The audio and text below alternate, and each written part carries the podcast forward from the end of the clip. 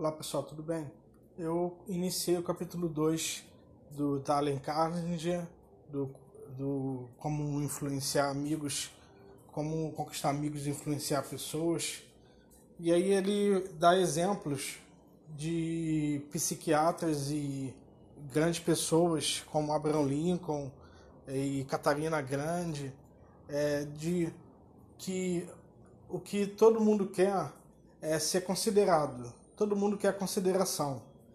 É, por mais que você seja humilde e não queira é, honras, isso aí não faz parte da natureza humana. A natureza humana quer ser, ser considerada, entendeu?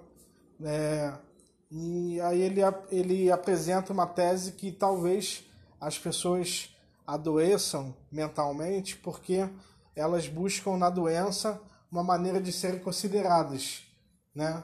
A pessoa maldosa vai chamar isso de chamar atenção, vai falar isso que é chamar atenção, mas na verdade é busca por consideração, entendeu?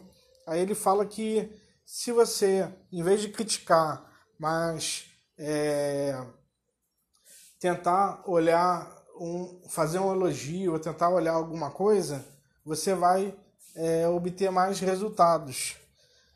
Na minha vida, eu já vi muito essa técnica. Tem gente que é falso com você e começa a te elogiar e te falar algumas palavras para tentar fazer um espelhamento e fazer você é, ser amigo dela. Mas depois ela vai e te come inteira depois, entendeu? Tem que tomar cuidado, entendeu?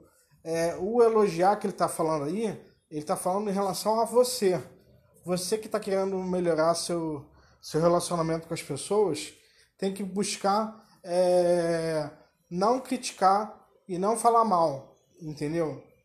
E, e tentar olhar o lado da pessoa. O pessoal de esquerda chama isso de empatia. Eu não gosto dessa palavra porque eu acho meio hipócrita, entendeu? Mas é simplesmente você é, perceber que é, se você tentar falar o ponto de ruim da pessoa para ela não, não vai dar surtir efeito nenhum. Vai ser palavras ao vento. Entendeu? Então, entender que a psicologia humana busca sempre consideração. A pessoa quer ser considerada. Entendeu? Eu percebo muito na atividade de professor que os alunos querem perfeição do professor. A gente não pode errar uma, uma vírgula, não pode ter um defeito. E eles mesmos não, não se cobram assim entendeu? Por isso que eu estou buscando querer ir no negócio de dar aula de Bitcoin, porque parece ser mais, mais tranquilo. Matemática e física eu sei bastante, mas tem essa questão, a pessoa não pode errar, tem que ser perfeito, entendeu? E é isso, entendeu?